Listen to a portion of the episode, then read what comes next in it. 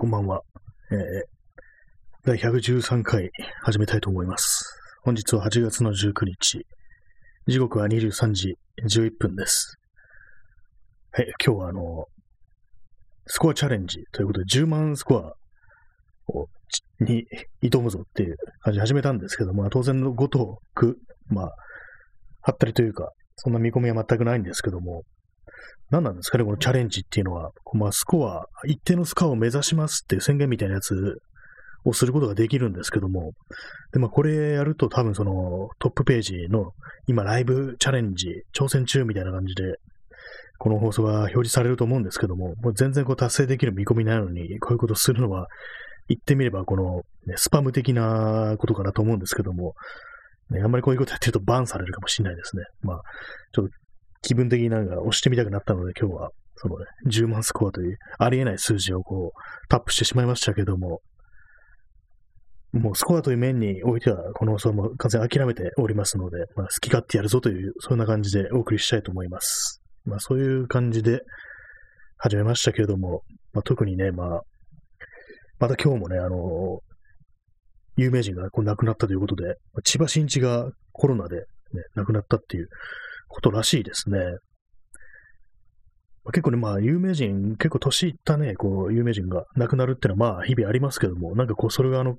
コロナでってなると、急になんかね、こう、すごく神妙な感じになってしまうというか、すごくインパクトがあるっていうのはありますね。やっぱりなんか芸能人って、やっぱかかる人多いですよね。なんか撮影現場とかそういうところで、ね、たくさんの人と触れ合うから、こうそういうことになるのかなと思うんですけども、まあ、千葉真一はどうしてたんですかね？最近なんかそういう、まだ、ね、そういう現場とか行くような仕事とかしてたんですかね？そういうテレビとか映画とかそういう仕事したのかどうかわからないですけども、まあ、また一人っていう感じで、私あのー、千葉真一っていうと、まあ、この放送でもね、2回ぐらい取り上げましたけども、あの、ドーベルマンデカっていう、あの原作が平松真二っていうね、人の漫画、漫画ですね。それの映画化っていう謎のね、作品があったんですけども、全然こう原作とストーリーというか、もうキャラ、キャラ付けが全然違うみたいな感じで、その、漫画版はね、こう、上下、レザーのね、こう、レザーで身を固めて銃をぶっ放すね、こう、かなりこう、過激な警官というキャラクターだったんですけども、その千葉真一の映画版はなぜか、こう、沖縄からこう豚を連れてやってきたなんかとぼけた刑事みたいな、ね、すごい不思議な、なんかよくわからないね、なんでこれがドーベルマンデカなんだろうっていうような内容に仕上がってたっていう、そういう記憶があるんですけども、原作と全然違うのになんか結構面白かったような、そんな記憶があります。私が千葉真一の映画っていうとまずそれを思い出しますね。次にあの、蘇る勤労ですね。あれはあの松江作が主人公ですけども、その脇役っていうか、ね、もう一人のこう重要人物として千葉真一が出てくるんですけども、それを思い出しますね。で、まあちょっとこれはあの千葉真一の役ではないですけども、その千葉真一をこう狙う殺し屋二人組が出てくるんですけども、それがあの岸田真ですね、あの、あの人の岸田京子のいとこというね、まあ、俳優で結構ね、代わり変わったなんか感じの役どころが多い人なんですけども、それともう一人の殺し屋、それのその人が確かあれなんですよね。あの、本業役者じゃなくて、あの特殊効果担当の人が、ね、こうその映画で、普通にまあ役、殺し屋という役で出てくるんですけども、で、まあその千葉真一を追いかけて、こう、発砲するんですよ。撃つんですよ。そしたらその岸田真がね、その、撃つんですけども、岸田真のね、放った弾丸がその相棒のその特殊効果の人がこう演ずる殺し屋に命中してしまい、腹部に命中してしまい、で、その人が最後に言う言葉が、バカ野郎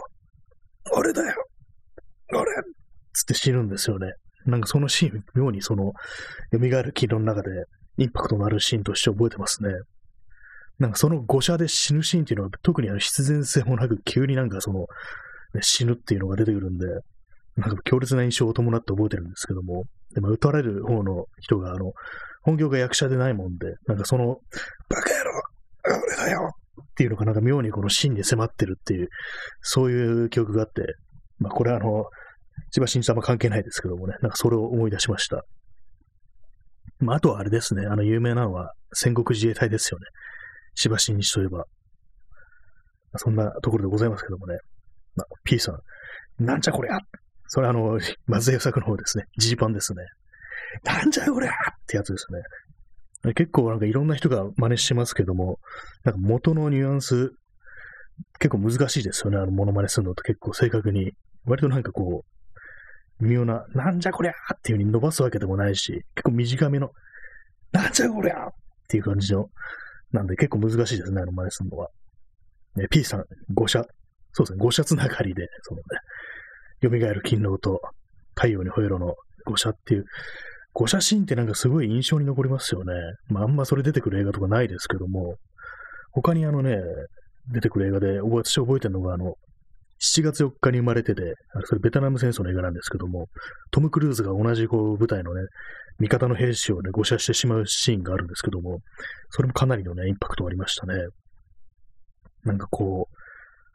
敵に向かって発砲するというより、なんかね、そういう感じの味方を誤って撃ってしまうっていう、なんかそっちの方がなんかこう、まあ、戦争にこう全然ね、行ったことない身としては、なんかリアリティにあるように思えるっていうか、まあ、自己的なものに対する恐怖。まあ、事故っていうのはまあ、ね、普通に暮らしても交通事故とかそういうので人を傷つけてしまうなんていうことがありますからね。やっぱその辺のところでこう、少し自分に近づけて考えるのかもしれないですけども、そういう感じでの誤射っていうのはなんか妙にこう、印象に残るよなってことは感じますね。こう、まあ、千葉真一からずれましたけどもね、まあ、千葉真一といえば私の中ではその3本の映画というような感じになりますね。千葉真一なんか髭剃ってるとなんかあれですね。なんかだいぶ印象違うっていうか、なんか私がずっとなんか千葉真一っていうのは口毛を生やしてる人だっていうそういうイメージがあったんですけども、ある日あの、その若い頃の映画とか見たら、あれ髭生やしてないな、この人誰だろうって思って、あ、千葉真一なんだっていうふうに思った、そんな記憶があります。あとあれですね、あの、新幹線大爆破とかでも重要な役どころだったような気がします。私そんなに邦画をたくさん見るわけではないんですけども、結構あの、昔のやつっていうのはね、そういう、その辺の70年代とかね、あのぐらいの映画っていうのは割になんかこう、一時期結構見てたっていう、そんな感じのがありますね。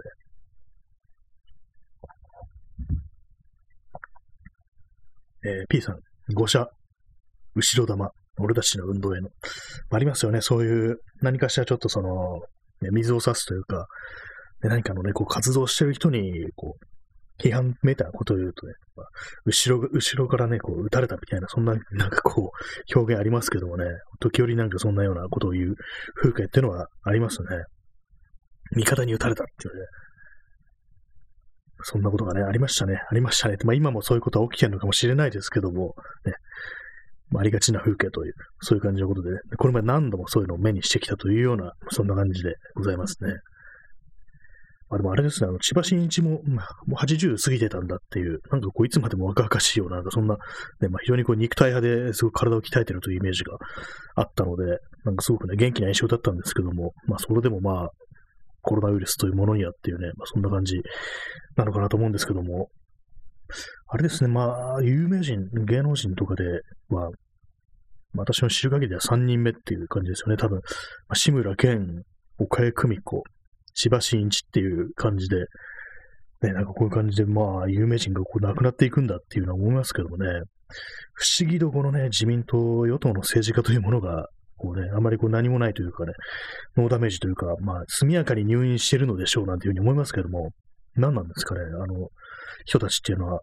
なんかかからない、あんまかかってないですよね。なんか政治家ってなんかいろんな人間と会うから、割になんかそういうリスクが高いのかなというたまに思ったりしてたんですけども、やっぱりあれですね、何かしらの、それこそあの、政治家バブルみたいな感じで、まあ、安全安心なね、そんな感じになってるのかなというふうに、ちょっとね、なんか、ムカつきも込めて思ったりしますけども、確かあの、麻生太郎の、ね、運転手が、こう、なんかコロナとかなったような気がするんですけども、ね、肝心の麻生に、ね、その、ね、麻生に対しての仕事というものがね、そのコロナウイルスの仕事というものがね、なんか、できてないっていうね、感じでね、それ非常に残念だな、というふうに思うんですけどもね。どうなってるんですかね。なんかあんまりその続報というものを聞かないんですけどもね。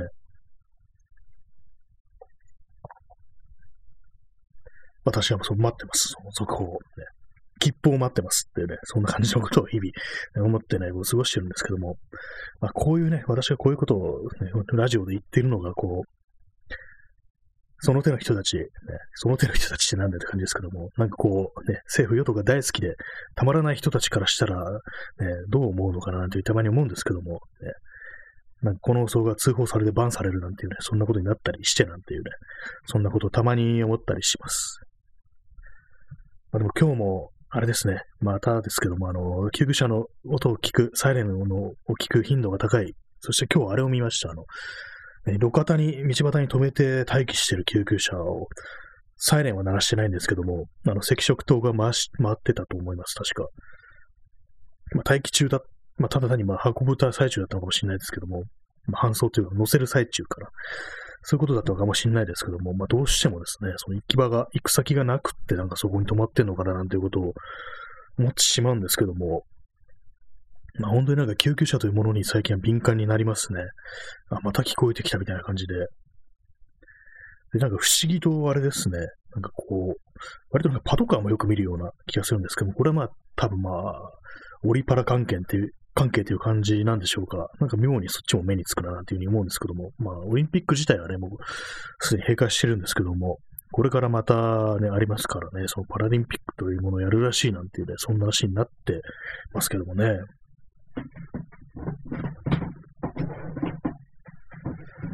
座り流しております。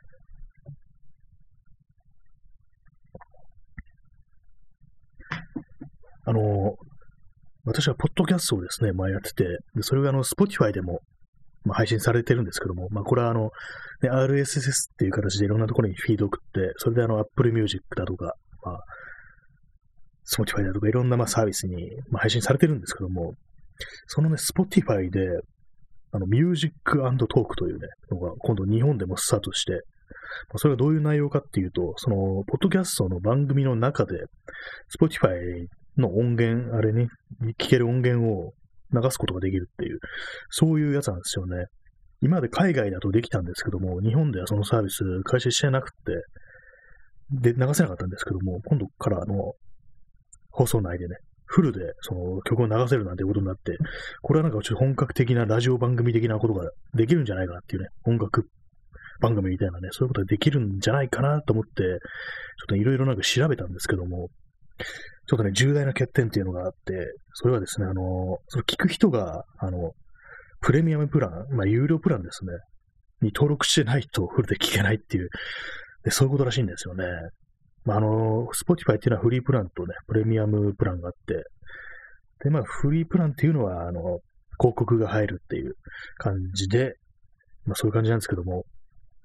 それがですね、あの、その、ポッドキャストで、そのミュージックトークという形式でやる場合は、ま広告とか流れないんでしょうけども、30秒しか聞けないっていうことになるみたいです。だからまあ、その、 Spotify でね、その音楽的なね、番組を配信するとなっても、それ聞く人が、有料プランじゃないといけない、プレミアムプランじゃないといけないっていうね、なんかそんなことらしくって、なんだっていう感じでちょっとがっかりしちゃうんですけども、まあね、普通にフリープランでもね、音楽フルでは聴けるんで、まあ、ただは広告変えるという形なんですけども、それがですね、あの、ポッドキャストという形になると、まあ、ちょっと有料ね、プランに入っている人しか意味がないなんていう感じになってしまい、で、まあ、それで思わず、あの、ツイッターでアンケート取って、その、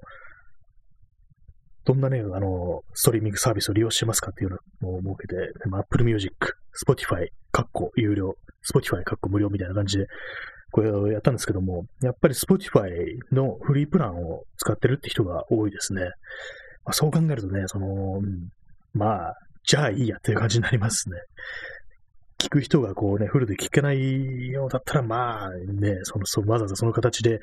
配信しなくてもな、なんていうふうに思ったんで、まあ、それはもう忘れることにしました。で、本当なんか音楽ね、途中で音楽流れると本当になんかラジオ番組っぽくて、割とこうやってる方も気分が上がるっていう感じなんですけども、まあ今ね、あの、一応まあ、ポッドキャストでも、その著作権的に問題のない曲だけは流してますけども、なんかね、こう、自分の好きな曲っていう、ね、感じで、こう、いろんな有名な曲とかも流せたらいいなというふうに思ってたんですけども、まあ、こんなオチがついたかっていう感じですね。結構その、ポッドキャストで音楽流せるっていう、そういうサービスはね、割となんか待ちわびてたところだったんですけども、まあ、蓋を開けてみたら、ね、こうプレミアムプランじゃないとフルで聞けないなんていうね、そんなオチがつきましたというね、そんな話でございました。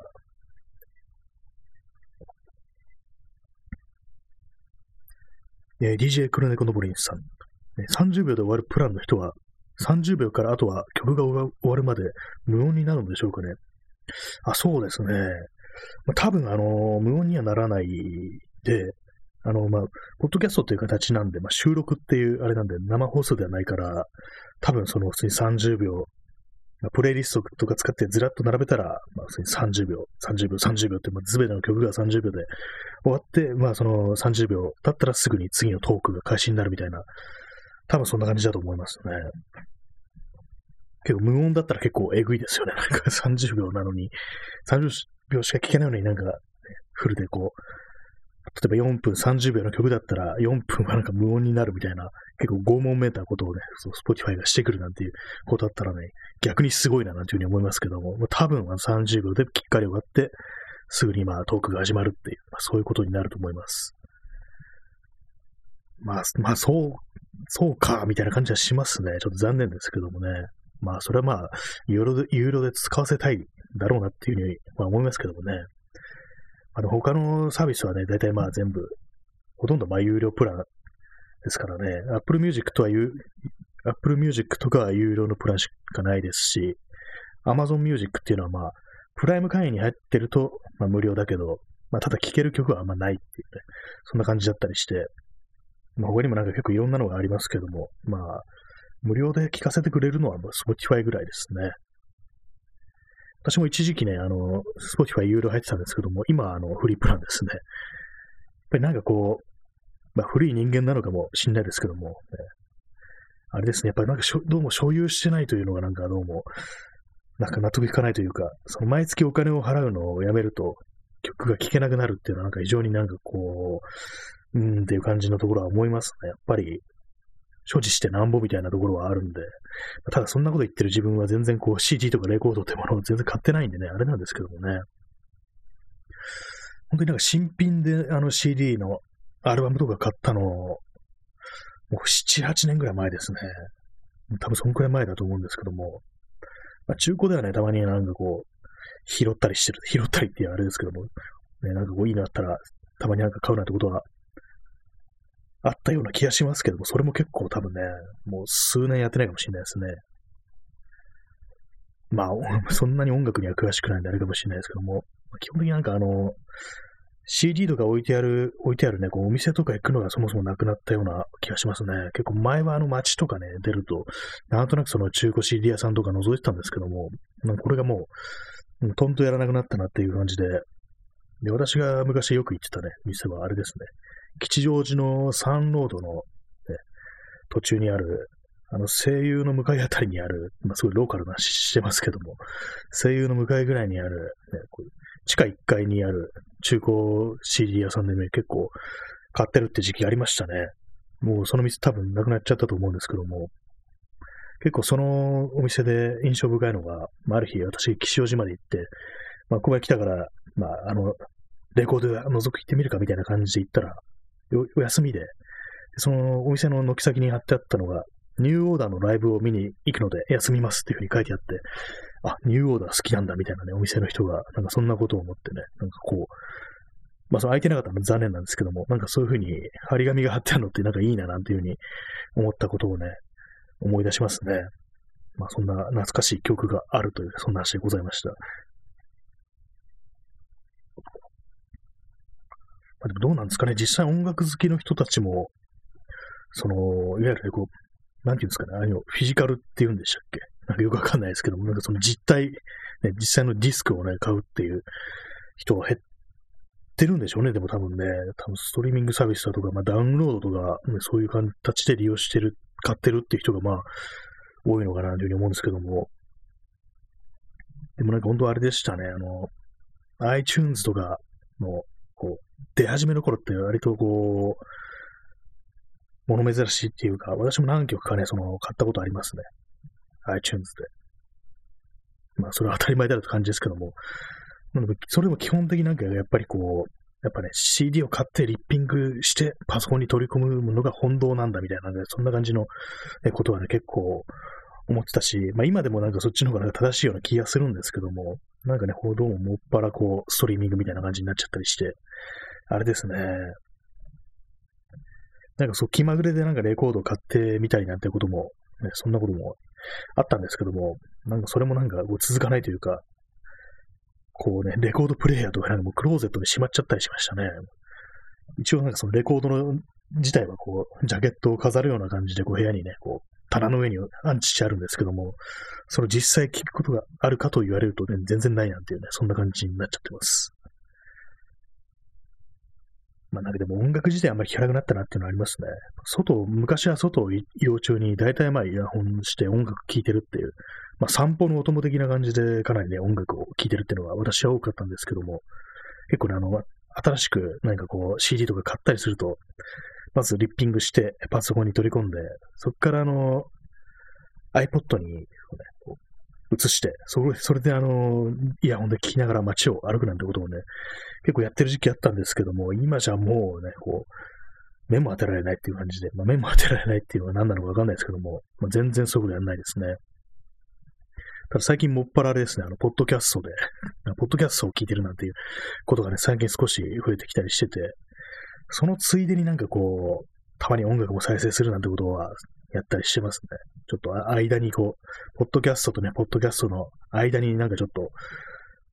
何曲か聴いてみるかみたいな感じで再生することもあるんですけども、なんかメインがポッドキャストみたいな、感じになってます。結構あの、散歩のお供として、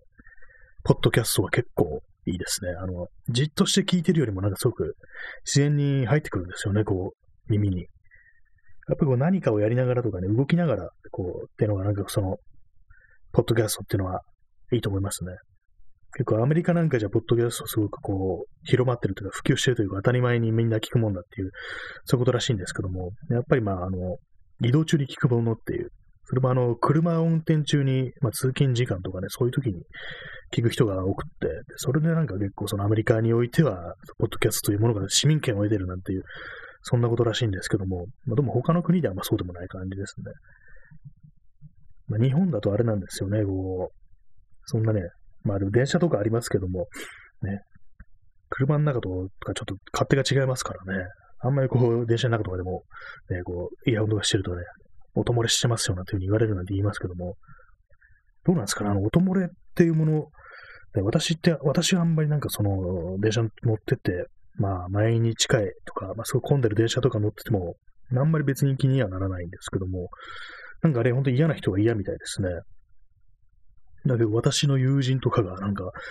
電車の中で、とかで、まあそういうの、音漏れしてる人いると、必ず音漏れしてますよっていうふうに声かけてるなんていうようなことを言ってて、なんかちょっと怖かったんですよね。漏れちゃいけないのみたいなことをちょっと思うんですけども、なんですかね。なんか、そのなんか、揺るぎのなさというかね、こう、ね、そういう注意して当然でしょみたいな態度に、ちょっとした恐怖を覚えたんですけども、なんだこいつみたいな感じのね、ことすら思ったんですけども、まあでも人によっては本当あれ嫌がるみたいな感じで、ですね。まあ私はなんか結構その、外にいるときとは、まあ、なんていうかね、こう寛容っていうか、なんかあんまりこう何も考えてないというか、意外となんか他の人が何してようとどうでもいいみたいな感じのところあるんでね、まあ私がなんかこういい加減なのかもしれないですけども、まあ結構ね、まあ世の中的には本当にこう、音漏れとか嫌がる人がいるんだなっていうね、と思いますね。まあでもそれ、人それぞれなんかそういうこう気になることっていうのは、まああったりするのかなっていうふうに思うんですけども、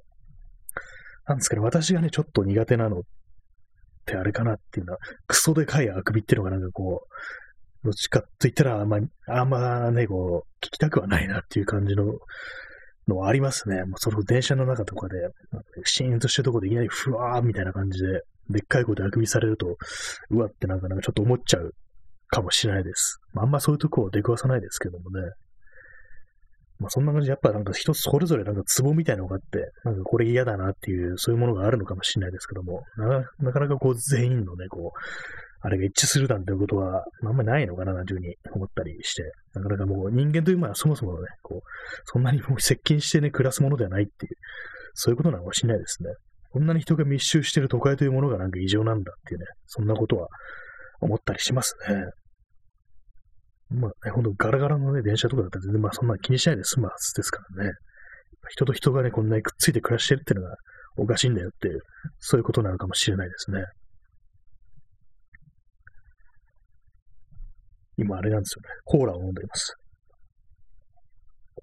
もう氷が溶けて、限界まで薄まったコーラを飲んでいるんですけども、その上の炭酸が完全に抜けきってる感じで、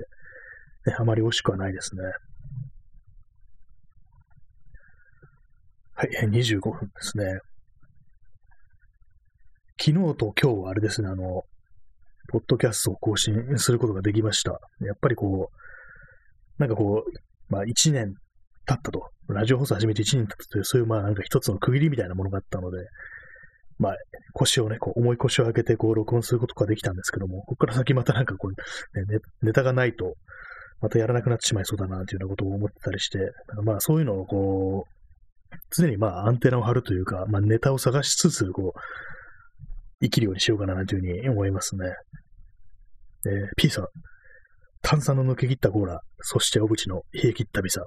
彼、もう、いにしねのこれ、あれですね、あの、冷え、冷めたビザでしたっけ？小渕っていうのは小渕恵三という、あれなんですかね、20年ぐらい前の総理大臣ですよね。もうお亡くなりになりましたけども、あのドリルでね、こう証拠隠滅した小渕の父親っていう、そういう感じらしいんですけども、あれですね、こう、なんでしたっけ、それを 冷めた、冷めたビザですね。そうですね。何なんですかね、そどういうニュアンスでその冷めたビザっていうのは使われたんですかね。あんまりこう、私の記憶にはかなり薄くて残ってないんですけども、冷めたビザっていうと、あの、あれを思い出しますね。あの、シルベスター・スタロンのコブラという映画。すいません、この話2回目ですね。2回目なんですけども、コブラという映画で、まあ、主人公のね、あのスタロンを演ずるコブラというね、刑事がこう朝起きてきて、で、まず食べるのが、その冷めたピザなんですよね。前日に取った冷めたピザ。それをハサミでこうジョキジョキ切って食べるんですけども、それを食べるときに手にレザーのグローブをしてるっていうね、完全に異様な光景なんですけども、当時これがクールだったのかななんていうふうに思うとなんかかなりね、不思議な感じしますね。なんだこれはみたいな感じなんですけども、スタローンのコブラっていうね。結構あの、インターネット見てるとあの、割となんかあの映画好きだって人がね、割と多いような気がして、結構その SNS のアイコンで、その、スタローンのね、演ずるコブラというね、刑事のサングラスかけたね、こう、男なんですけども、それのなんか画像をね、アイコンにしてる人が結構見るなっていう感じで、なんか謎に知名度高いなっていう、全然ね、思いっきりなんかこう B 級なんですけども、他のサロン作品とかと比べたらね、結構地味といえば地味なんですけども、なぜかあれにちょっとしたの思い入れを抱いてる人がなんかインターネットには多いような、なんかそんな感じがありますね。結構不思議ですけどもね。ね、こう好きあらばスタローンの話をしていく、そんな放送になってますけども、えー、え今日はですね、あの、目標スコア10万ということでね、こうチャレンジしてまいりました。この放送ですけども、現在のスコア4ということでね、まあ、かなりこう、数字的にインパクトのあるね、回になってるっていう、そういう感じはあるかなっていうふうに思うんですけども、まあ、そんな感じなんでね、本日、えー、若干のもう、ね、放送時間残してますが、この辺りで終わろうかななんていうふうに思ってます。あ、皆様、なんか、連続してこう、ね、DJ クロノグロモレンさん、あーちゃん、あれ、ありがとうございます。最高っていうふうに書いてありますね。何者なんですかね、このあーちゃんっていうキャラクターは。結構ね、私もちょっと気になってたんですけども、このあーちゃんって誰だろうっていうふうに思ってて、あと、白水さん、さっさば、ありがとうございます。やっぱね、嬉しいですね、さっさばというのは。こう皆様、そこにいる皆様がこうね、見えるようですごく嬉しいです。この送られてくるギフトっていうね、こう、形でこう、あ、こんだけの方が今聞いてくれてるんだというのが分かって、非常に嬉しいところではあります。まあ、そんな感じで本日は、えー、この辺りで終わりたいと思います。えー、それでは、さようなら。まあ、微妙に残ってますけども、終わりたいと思います。さようなら。